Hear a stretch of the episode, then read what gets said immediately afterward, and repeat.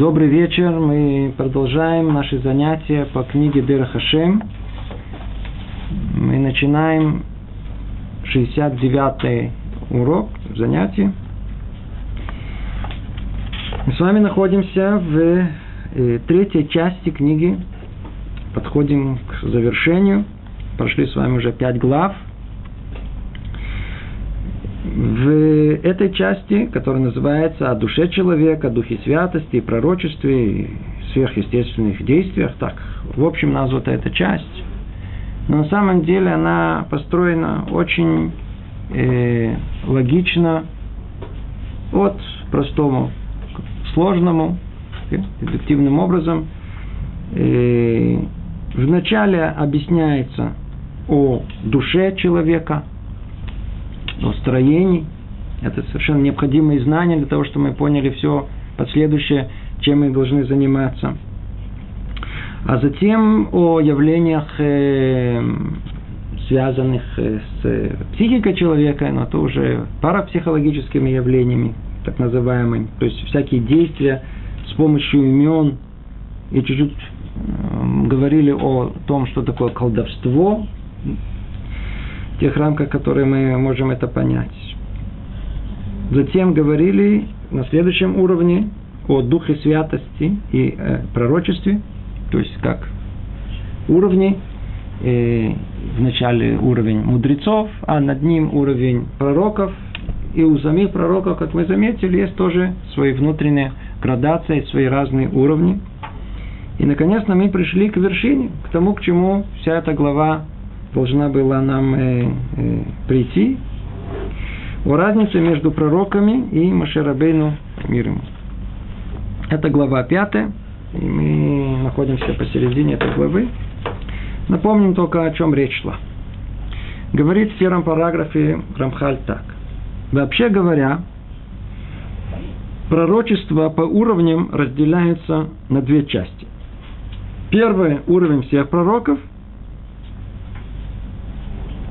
Второй уровень Машера Бейну, мир ему. То есть, несмотря на то, что у самих пророков есть тоже э, деление, они тоже разделяются между собой, тем не менее, их э, пророческий дар, их пророчество принципиально отличается от пророчества э, Машера Бейну. Разница это действительно принципиальная. Машера Бейну получил Тору – Тора – источник всех наших знаний. Все, что у нас есть, все исходит из той Торы, которую он получил.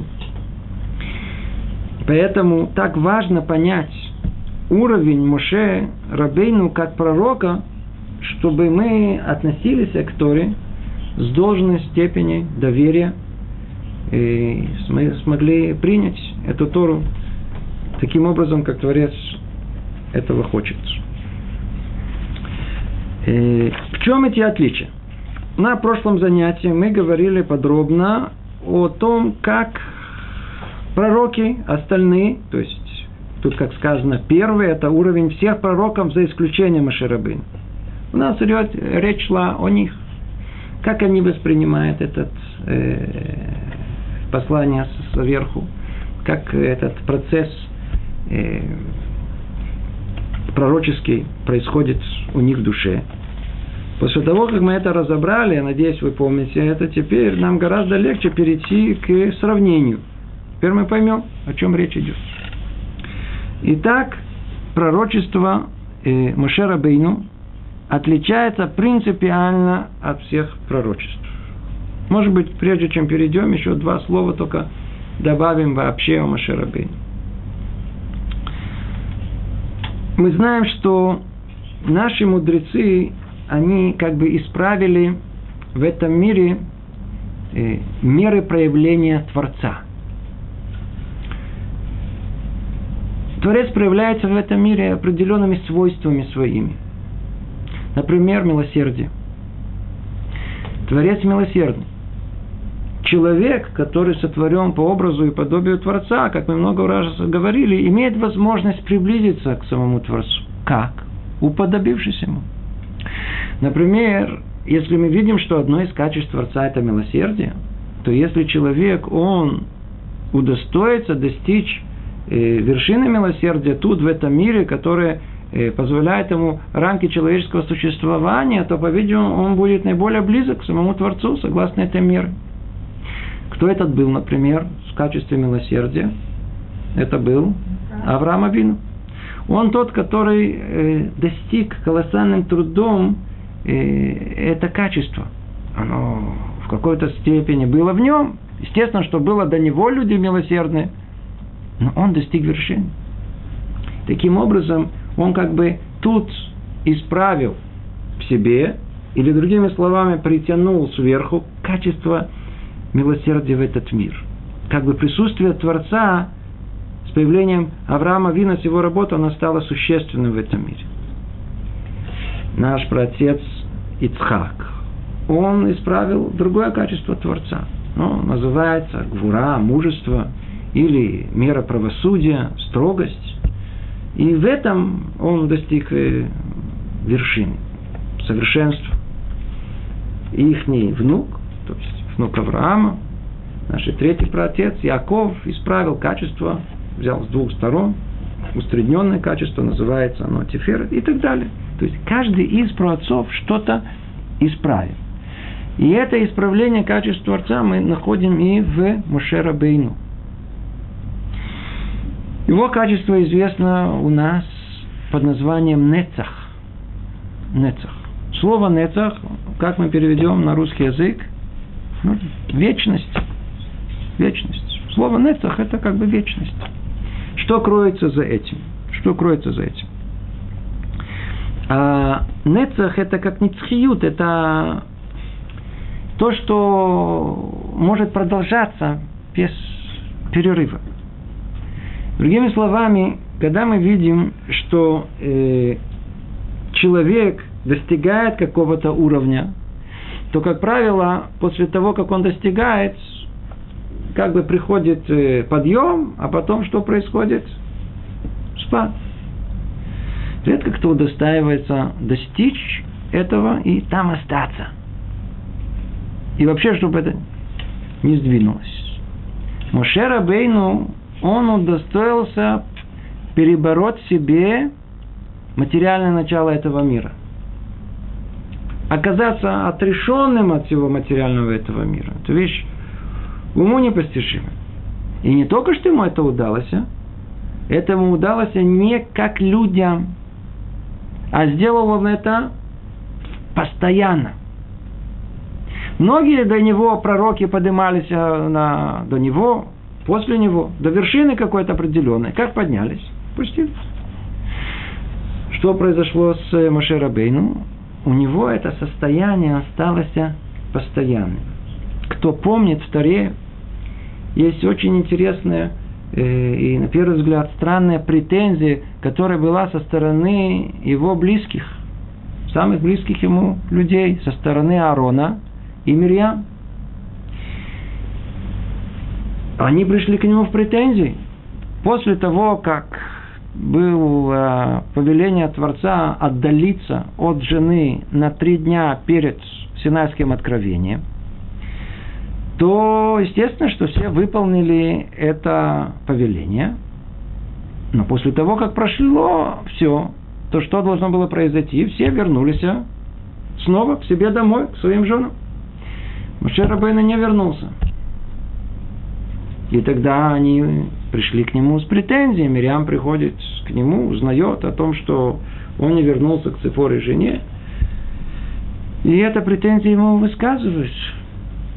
О, тогда страшное наказание посыпалось и на, на Арона, Коэн, и на, на, на, на Мирьям, праведницу. Но какая претензия их не было? Только с тобой говорил Бог. С нами тоже говорил Бог. И видишь, ничего. Мы вернулись а, себе в семью. Почему ты не возвращаешься?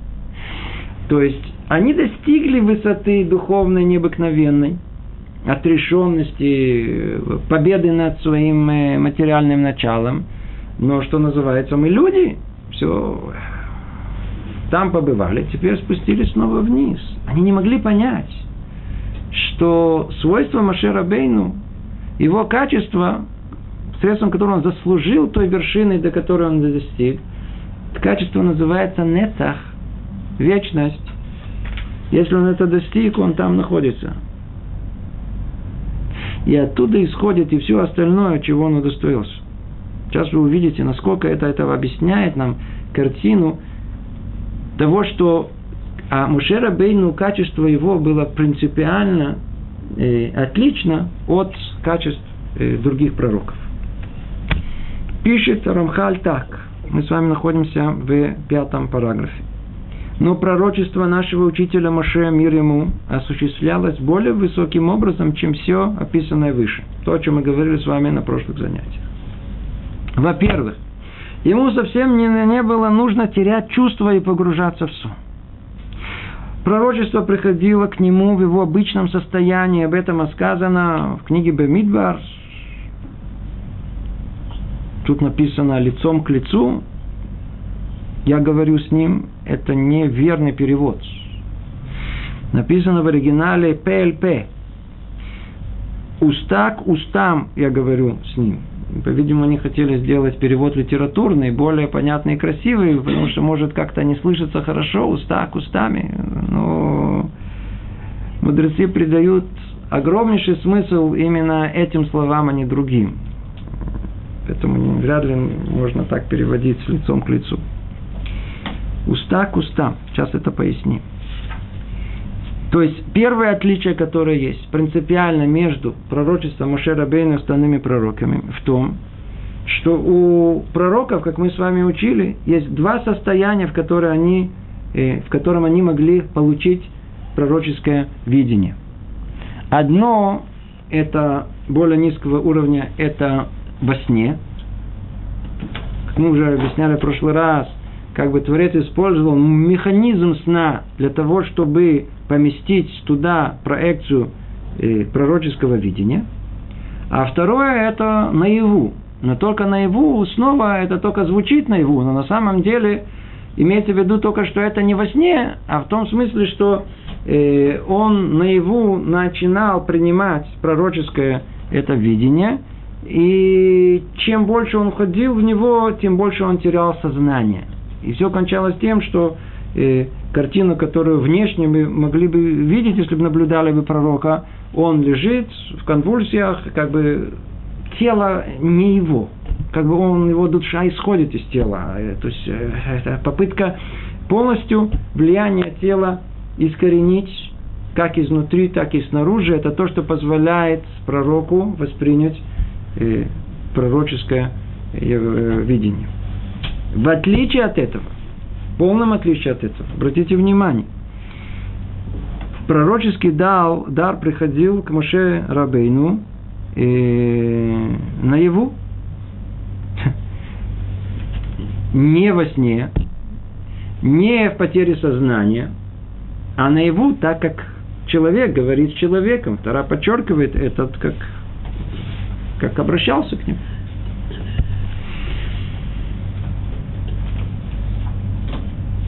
уста к устам я говорю с ним. Что значит уста к устам? Вы не видите противоречия в самом предложении? Как говорят? Устами куда? В уши. Не говорят уста в уста. Это не... Или замените слово «говорить». Значит, тут что-то спрятано. И действительно, за этими словами огромный секрет. Мы, конечно, его никак разбирать не будем. Но мы должны понять о том, что уста к устам – это э, намек на ту связь, которая была у э, Моше Рабейну с э, самим Творцом. Это была связь необыкновенная. У всех, скорее всего, было уста Творца к их ушам, глазам, а у него было уста к устами. Что это значит?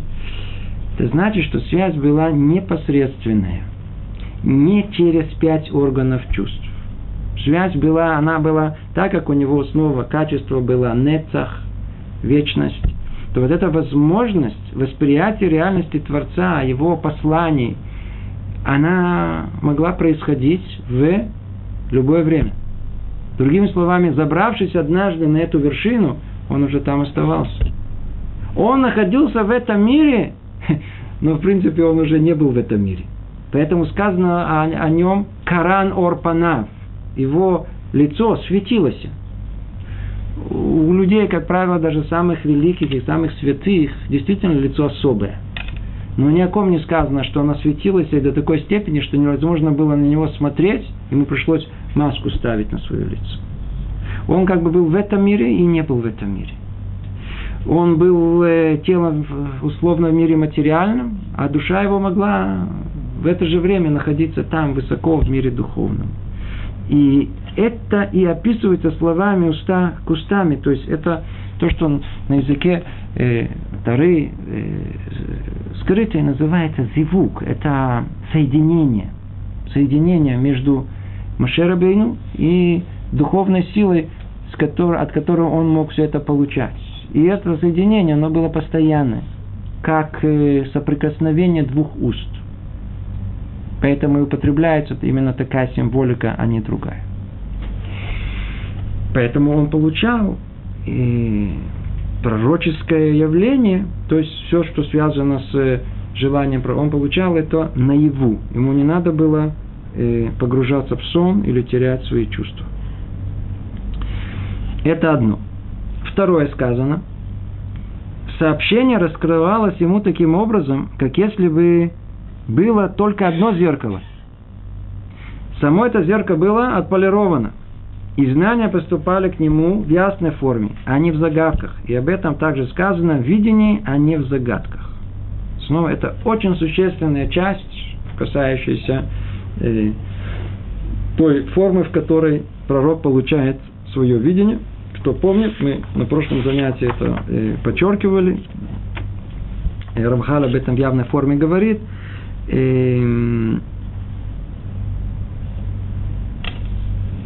прочтем это даже, пророки видят не так, как человек видит товарища перед собой, но как тот, кто видит его через зеркало. Да не одно, а как бы через систему многих зеркал, в которых изображение передается одного зеркала к другому.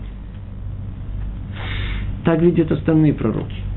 То есть они видят и в системе зеркал, как мы сказали, и зеркала они не до такой степени отполированы, чтобы все видеть в самом четком состоянии. Тебе придете, тебе, представьте себе, что как только есть э, э, видение, которое проходит через много систем зеркал, которые каждый из них не до конца отполирован, что там в конце? В конце получается видение, но оно уже получает название, как мы сейчас дальше увидим, машаль, загадка. То есть оно приходит в каком-то намеке уже. Не так просто понять, что тут написано. Что вы знали, за этим кроется очень-очень большая глубина. Как мы говорили, человеческая душа состоит из многих составляющих. Нефиш, руах, мешама, хая и хида. Это только самая общая структура в ней кроется структура гораздо более частная. И так далее. Естественно, не будем ходить. В принципе, это намек на ту систему зеркал, которая находится не извне, как мы могли бы подумать, а внутри самого человека. Когда человек работает над своими качествами, то он полирует части своей души. Он полирует свои зеркала, посредством которых он способен воспринять присутствие Творца в этом мире, чтобы их сфокусировать потом на, сказать, на ясное понятие, понимание своего сознания. И в этом и отличаются пророки друг от друга. В отличие от них, пророчество и Маширабейну, как мы сказали, было другое. Почему? Потому что он достиг качества самого высокого, которое только человек может достичь. О нем что написано в Таре? Мы, в принципе, не знаем, какого цвета были его волосы и глаза, как он выглядел. Мы, мы мало что знаем о нем из внешнего. Мы о нем знаем только одно единственное. О нем ясно, четко Тара написала. Что? Что он был самым смиренным и скромным человеком в мире. Тора свидетельствует, что не было никого более смиренного и скромного человека в этом мире. Выясняется, что это то, то самое качество, которое больше всего оно шлифует, полирует человеческую душу. Нет ничего больше. Это настолько отшлифовано, что теперь он способен воспринять, знаете, как телескоп, который до самого конца мира. Все, воспринять весь мир. И тогда что тут сказано? Что он видел в каком? В одном зеркале. Другими словами, он настолько отполировал все свои части, много-многих этих частей, что свет Творца проходил через них – без того, чтобы делать эти зигзаги, условно говоря, между этими зеркалами этой души, оно прямо проецировался на низшую часть, та, которая воспринимает непосредственно послание Творца. Поэтому и видение, которое у него было, оно было видение принципиально другим.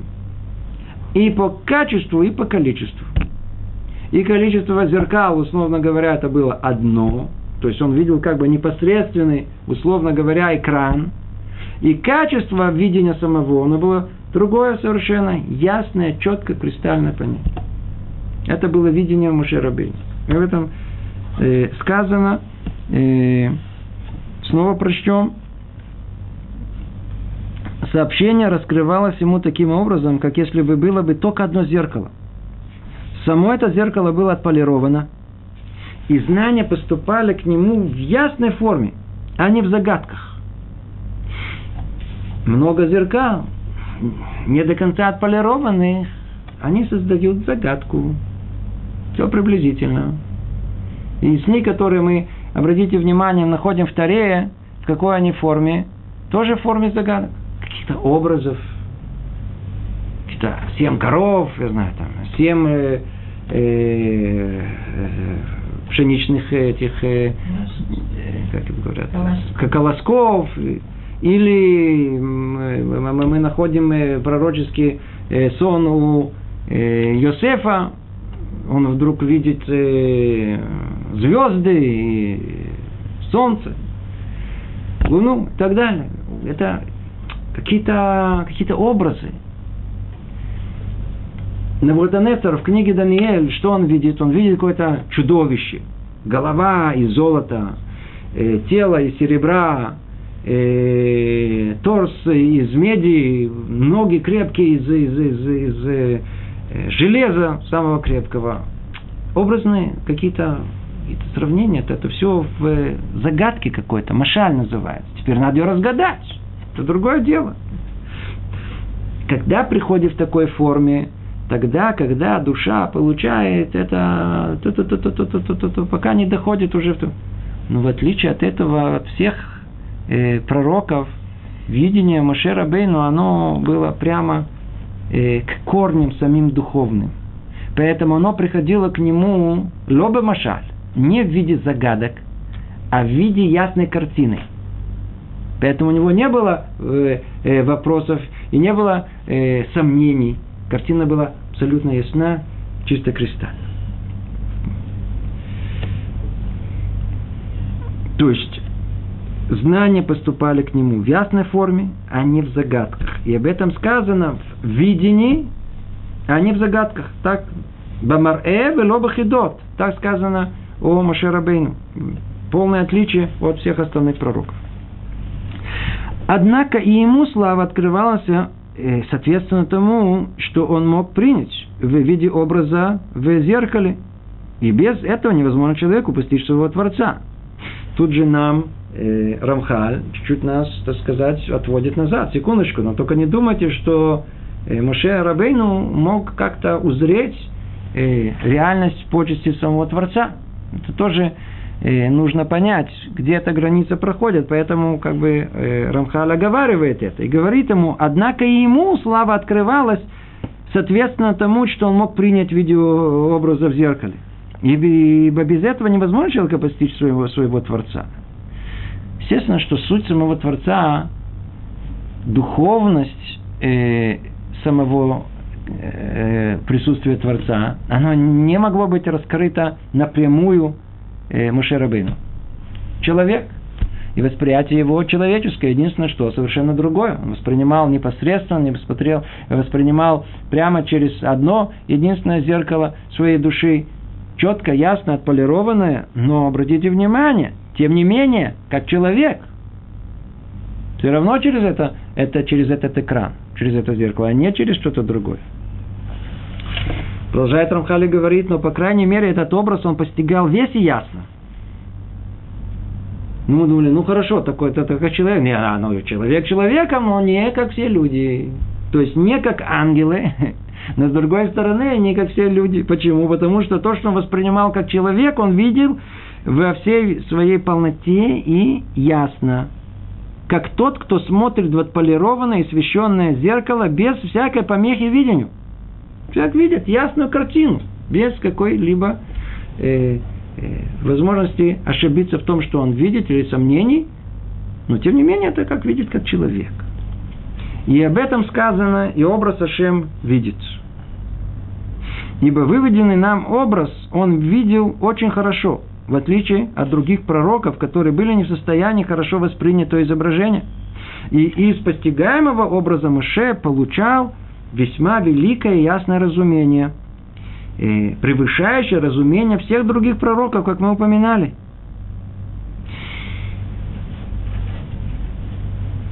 Снова оговорка, которая тут есть, и Рамхаль делает, что мы поняли, что не то, что э, Маше Рабейну видел самого Творца. Уже об этом сказано, Луи рани выходит. Меня невозможно видеть. Человеку не дается возможность узреть присутствие величия Творца. А тут сказано, и образ э, Творца э, видит, утмуната шен ябит. То есть он как бы видит его картину. Чуть дальше мы об этом чуть больше поговорим, но уже сейчас надо знать эту оговорку, что не имеется в виду, что он на нашу видит э, присутствие самого Творца в духовных мирах, а в том, как это представляется у него в душе – Поэтому и подчеркивается о том, что он видел все-таки как человек через свой экран, через это зеркало, которое, да, но зато оно было отполировано, оно было чистое, оно, все очень хорошо, но снова это только не само величие Творца, а только как это представляется на экране его души. Итак, мы с вами упомянули два отличия пока. Первое, что и все остальные пророки получали только э, получали пророчество то ли во сне, то ли в потере чувств, в отличие от этого Маширабейну получал этого в наяву, в обычном состоянии. Второе, все получали через систему зеркал и не совсем качественно, условно говоря. А он получал это через одно зеркало, и э, зеркало это было отполировано. Третье отличие, которое есть от остальных пророков. И еще одно различие было между пророчеством всех пророков и пророчеством Маше. Остальные пророки могли пророчествовать не в любое время, но только в момент, когда Творец, благословенное имя, желал, он посылал на них свое воздействие, и те пророчествовали. Но для Машера Бейну, мир ему, получение пророчества зависело от его желания. Он мог связаться с Всевышним и привлечь откровение по мере необходимости. Принципиальная разность, ra- разница. За всем, что мы перечислили о других э, пророках, дополняется и основное, что все, что они подготовят – все, что они сделают от себя, еще недостаточно для того, чтобы получить пророчество. Пророчество отличается принципиально от Духа Святости. Дух Святости, постижение его зависит от самого человека. Карабкайся, карабкайся, и потом это практически э, неизбежно получишь. В отличие от этого, сколько не готовься получить пророческое какое-то э, видение, какое-то сообщение свыше, не поможет до тех пор, пока сам Творец это не даст. То есть, то есть полная зависимость от Творца. Так у всех пророков.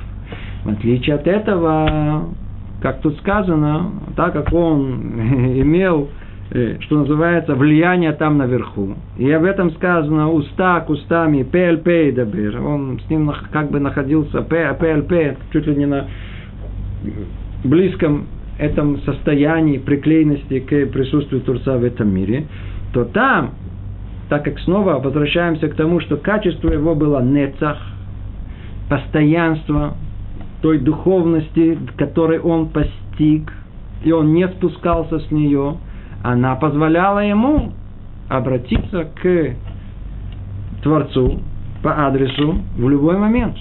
Поэтому вы найдете в Таре о том, что не было никаких там ожиданий или специальной какие-то подготовки, когда Маширабейну надо было что-либо э, спросить э, о воле Творца.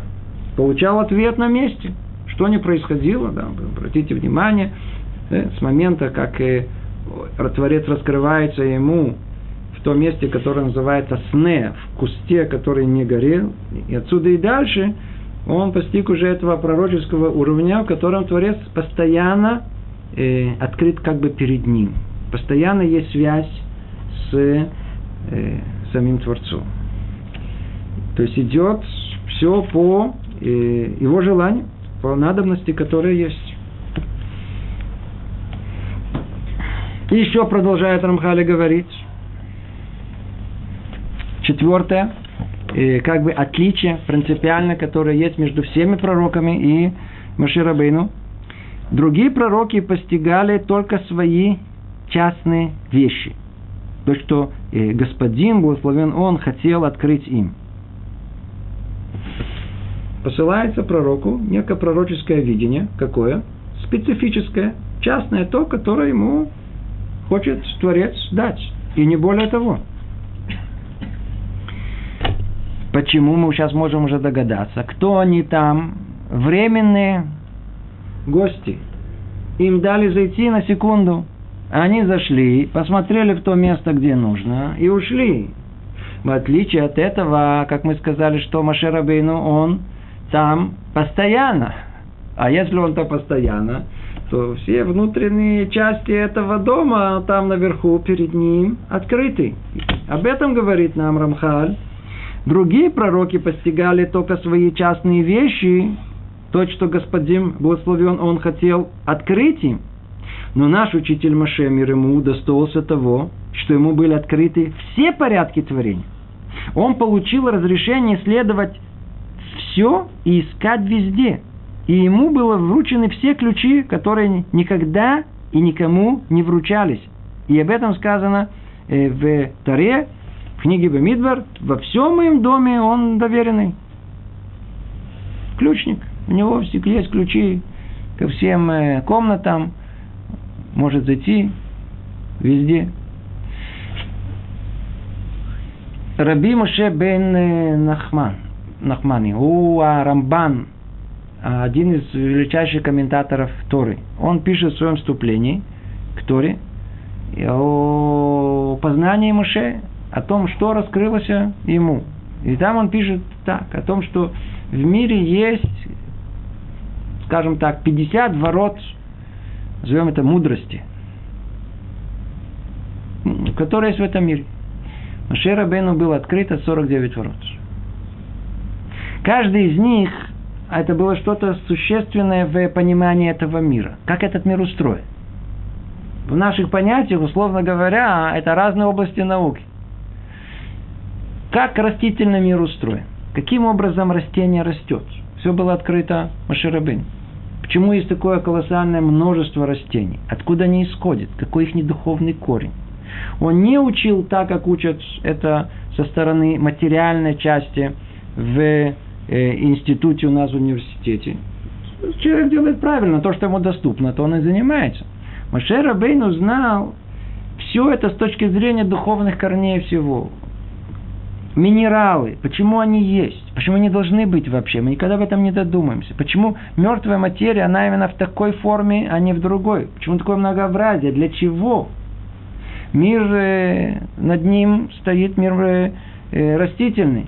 Почему он именно такой, а не другой? Ведь Творец всесильный, мог бы и другие формы жизненные сотворить. Нет, именно такая форма сотворена. Почему именно такая? мир животный, а над ним мир человека, говорящего. Почему? Что за этим все стоит? Все секреты мира, они находились в этих 40, 49 э, ворот мудрости. Все эти э, предметы познания этого мира, все были раскрыты Маширабей. Все как один. То есть он там находился не как гость, которому дали только возможность э, посмотреть какую-то маленькую картину. А весь дом был открыт ему.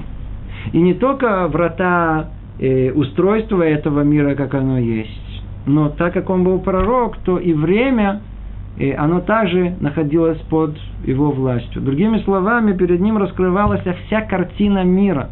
Не только в своей статике, то есть в том, что есть и исследуя прямо перед носом сейчас, но и в динамике, в том, как это развивается, в какую сторону, в какую сторону это идет, что будет в будущем. Вся картина мира была открыта ему. Только такому человеку можно было дать Тору. Почему? Потому что только о нем сказано, что он был как громкоговоритель.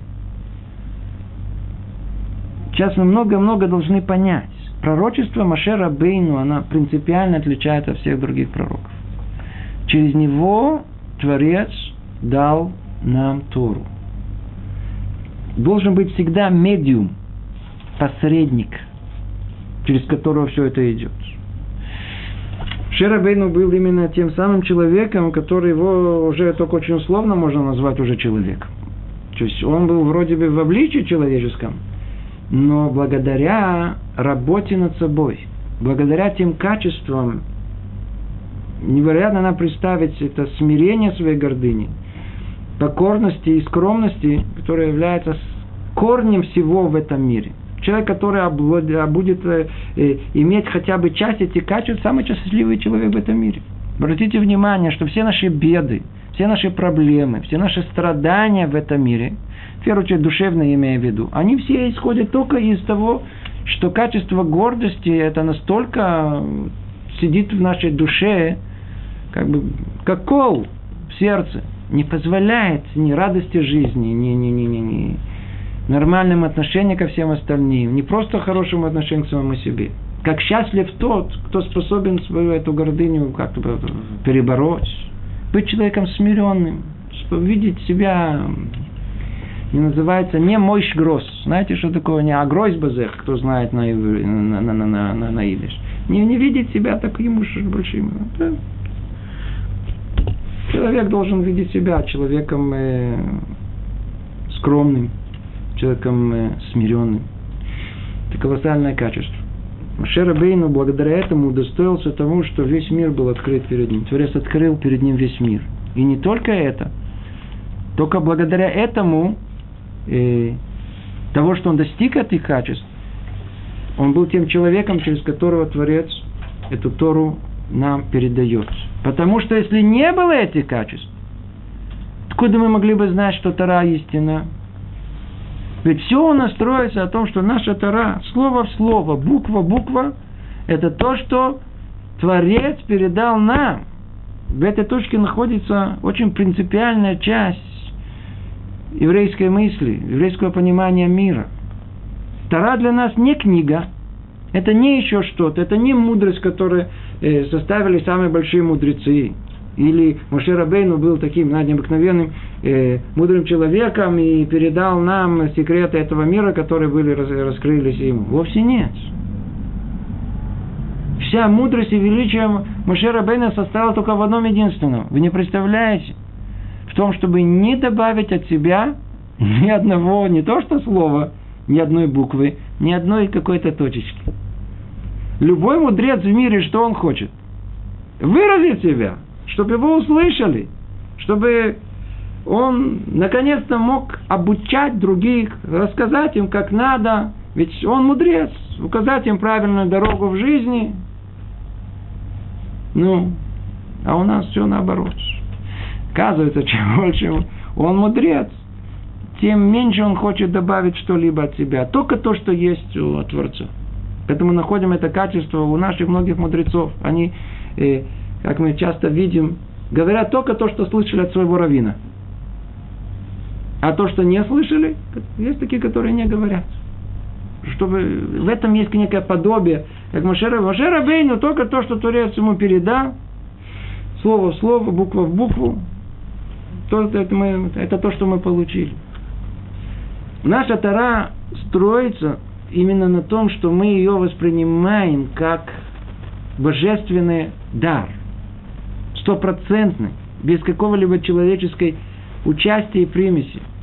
Потому что если мы бы предположим, что есть хоть какое-то человеческое участие и примесь, то а зачем нам это верить?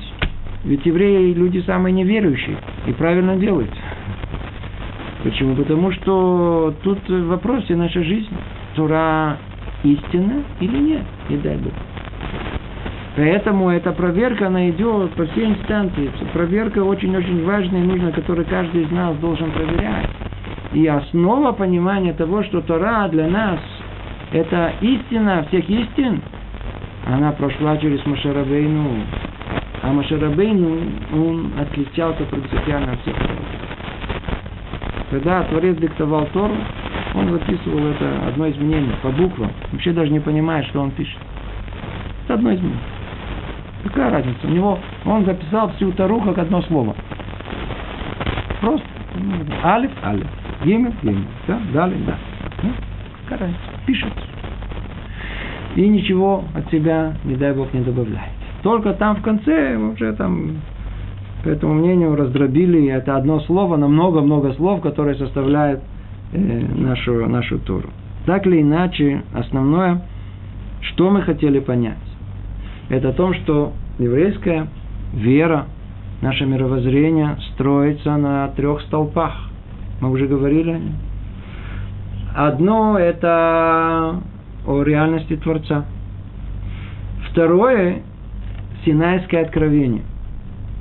Синайское откровение на ком строится? На Машерабейну. Это стол, без этого нет нашего мировоззрения, это на этом все стоит. Машер Бейну, он, через него вся Тора прошла. Это основа нашей веры, на которой у нас есть. О том, что э, об этом сказано. Моше имеет, то имеет. Моше, что он говорит, все истина. И Тора его истина. И как-то раз, смотрите, сама рассказывает, сколько пытались э, Моше Рабейну э, сказать о нем, только мы учили с вами Парашат Корах, верно? Недельную главу Корах. Что за бунт был? Второе, описываются все виды бунтов, которые есть в мире. Про образ всех возможных человеческих пороков, которые есть, вы там найдете. Один из них, это очень существенный, это срара называется, желание власти почему ты первый, а не я, и так далее. Человек хочет быть с кем-то, человек хочет быть Богом, Бог всегда один, каждый хочет э, быть основным, главным, центральным, ведущим. И тогда начались претензии к Машерабейну. Ты нас ведешь, а кто ты такой? Мы же тоже кто-то. Мы тоже вроде бы понимаем. Тут все пророки, не только ты один пророк. Снова нежелание принять, что он э, отличается от всех пророков. Но претензия основное, которое было, и как бы подозрение, которое было на него, надеюсь, вы все помните, он даже пытался э, осмеять это, устраивал всякие разные э, представления и говорил, спрашивал его, скажи мне, если есть комната полная книг Торы, нужно мезузу или нет? Он говорит, да, нужно мезузу. И он говорит, ха-ха-ха-ха-ха, э, маленький э, что маленький кусочек Торы, он, он что будет э, э, охранять всю Тору, которая есть в комнате, и все начали смеяться над ним. Что это был за трюк? Показать, что Мошера Бейну, э, он это добавляет от себя. Это не от Творца. Поймите, это попытка опровержения сказать, что Тара не истинная, Машера Вейну, он не, не, не говорит, э, он говорит умное, да? Он добавляет от себя, когда надо. Поэтому и что? Он своих к власти э, устроил своих, э, раздал джобы, как называется. Э, ну, эти, э, по-русски комиссрод. Ну. Должности, должности. Брата пристроил. Он сам царь. Пристроил брата родного на, на, на должность главного священника. И приближенных тоже и всех и своих из колена Леви, этого так, этого так. Ну что там оказалось, что не по той очереди, и тот же из колена Леви стал его, поднял на него целый бунт, как так. Чем все закончилось? Что было то самое невероятное творение, э, которое один раз было сотворено в мире, чтобы доказать, что а, пророчество Маше Рабейну, оно истинное. Земля открылась невероятным образом. Открылась именно в том месте, где находились эти бутовщики. Она их как бы раз, так сказать, открылась, а съела и снова закрылась.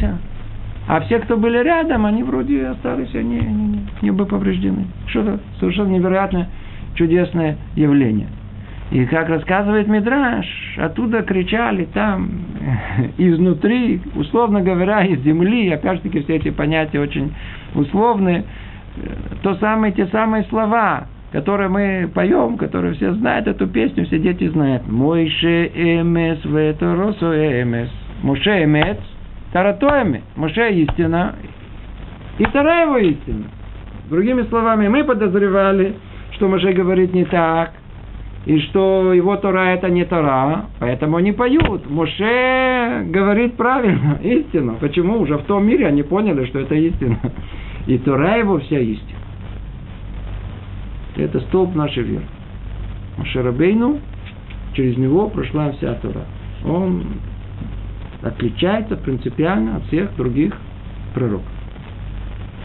Но мы с вами не закончили еще, э, э, мы подвели итог, но не закончили эту главу. Мы находимся с вами в седьмом параграфе. Тут есть некая оговорка, очень существенная, которую э, Рамхаль, он просто боится, чтобы, не дай Бог, не пришли в заблуждение в его, слов, в его словах. Поэтому он говорит так. Все пророки, когда постигали образ, которым была им представлена слава, постигали тайну этого образа и его суть, то есть тайну существования этого понятия, э, изображения славы и как она происходит, и что имеется в виду во всем этом. В принципе, мы об этом уже говорили все время постоянно до этого. Только чуть продолжим и поймем. Они также постигали через это изображение истинные знания тайн величия э, благословенного. Они постигали также истинность того, что на самом деле Бог не имеет никакого образа совершенно. А то видимое ими изображение есть нечто, созданное для глаз пророка по желанию Всевышнего по известным ему причинам. И об этом сказано Израилю, а образа вы не видите, а только голос – и там же сказано в другом месте, ибо вы не видели никакого образа. Одно из самых существенных э, запретов, которые есть у нас между человеком и Творцом, чтобы мы его не представляли. Запрет. Почему? Начнем его представлять, мы, а у человека нет другой возможности представлять, кроме как образов э, исключительно материальных получится, что мы его материализируем. Поэтому есть прямой запрет представления Творца. Когда мы молимся, нельзя, э, нельзя видеть никакой образ, не дай Бог. Единственное, что мудрецы говорят, единственное, что можно видеть, э, четыре буквы. Юд, потом букву Гей, потом букву Вав, потом букву Гей. Это единственное, что если человек уже мамаш не хочет, э, уже не может ничего, уже не, не, не может сосредоточиться, если он что-то не увидит, это единственное, что еще когда позволяет. Что-то такое горит. Четыре буквы эти. Светится. Ну, надеюсь, теперь ясно и понятно, к чему Рамхаль возвращается к этой теме, которую мы уже обсуждали. Почему? Потому что сказано, мы все время говорим, что пророки видят присутствие Творца. Как бы видят. А у нас какой запрет есть? Нельзя видеть. Так что же они видят? То, что нельзя, такого быть не может. О, вот это нужно чуть понять глубже. Что же они видят? Как сказано в книге Дворим, а образа вы не видите, только голос. Кто-то из вас голос видит? Голос видит? Голос не видит. Голос слышит, но не видит. В чем речь идет?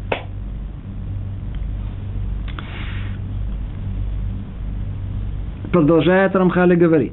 Ибо на самом деле они постигали две вещи. Сначала, сначала постигали, что у истинной сущности Всевышнего совсем нет никакого изображения.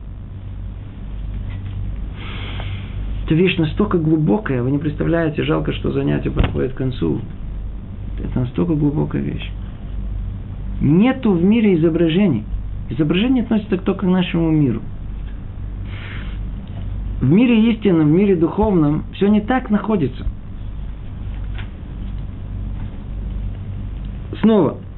На самом деле они постигли две вещи. Сначала постигали, что у истинной сущности Всевышнего совсем нет никакого изображения. Клаль шаях, ни, ни о чем говорит, нет изображения. И что к ней совершенно не относятся все эти представления. То есть все, о чем мы говорили, картина такая, это не то, что есть там на самом деле. Это первое, что пророк постигает. Абстрактность представления, которое есть вообще у человека в принципе, это единственное, что может позволять нам хоть, хоть что-то понять, что есть нечто, что не имеет образа. Никакого образа нету. Это первое, что постигает. И после этого знания открывался им также образ из разряда пророческих образов, о котором сказано, и видели Бога Израиля. Что значит видели Бога Израиля? Его нельзя видеть. Мудрецы назвали это видением речи. Видением речи. То есть видеть речь. Как это может быть? Ко мне позвонила одна наша слушательница, меня не было, она рассказала жене свою мысль. Хочу поделиться, я даже не знаю, кто это сказал, но от ее имени нет своего. Ей пришло, пришло в голову интересное сравнение. Это хоть что-то намек на то, что, о чем мы говорим. Представьте себе дирижера, очень одаренного музыканта. Скажите, когда он смотрит на ноты, что происходит? Он слышит музыку. Он смотрит, и то, что он видит, у него это не в видении, а сразу в музыке. Тут же наоборот. Тут речь идет о разговоре, который трансформируется тут же в картину. Между нами это тема, которая очень-очень глубокая сама по себе. Кто хочет понять не больше, есть э, серия занятий, которая она находится у нас на сайте. Называется «Тара, наука и тетя Белла». Там есть лекция номер э, 5 или 6, по-моему, шестая лекция. И там это проясняется гораздо глубже. Что за этим стоит? За этим стоит о том, что мир сотворен речью Творца. Мы уже как-то упоминали. Только это тоже следует объяснить, это гораздо глубже, что это означает. Другими словами, в мире нету образов зримых, а есть в основном э, дебур, разговор. Есть э, единицы, условно говоря, информации в этом мире. И из них у человека существует некий аппарат, механизм, который все это собирает в одну единую картину. Кстати, э, что само по себе удивительно, надеюсь, все обратили внимание и знают, по знаниям современной науки, мы, а, все, что мы видим, мы видим картину, но на самом деле эта картина не находится в мире сама по себе. Фотон э, оттуда исходит, отражается от этого стола, попадает мне в глаз. Тут он трансформируется и куда-то приходит какое-то место, которое называют ученые зрительный центр. Теперь обратите внимание, там нету никакой, во-первых, находится там сзади человека, не спереди, а сзади. То, что мы видим, мы видим своим затылкой, а не, а не, а не, а не, а не, не передней части. Теперь туда поступают параллельно миллиарды-миллиарды этих фотонов, которые они входят в эти зрительные нервы, которые трансформируются там, у нас, в этом зрительном центре, и собираются в одну единую картину. Другими словами, в самом мире на самом деле тоже нет картин. Только человек воспринимает это как картину. Об этом речь идет. Весь мир, как у нас сказано в наших святых книгах, это дибурашем, это речь Творца. Это постоянный такой поток ноликов и единиц. И только человек в состоянии, так он сотворен, все это трансформировать в какую-то картину. И этом намекает, что пророк, он в своем пророческом даре, он способен, это дополнительный дар, который у них есть, то самое, э, ту самую речь Творца перевести в некий образ. Опять же таки, это не случайный образ. То, что они видят, эту информацию, как, как, как, как мы сказали, там несколько э, нот или несколько, они видят это в, в образе. Например, то же самое мы тут с нами происходит. Я читаю. Э, бык. Что такое бык? Три слова. Бык. Три, три буквы. Три, я извиняюсь, три буквы.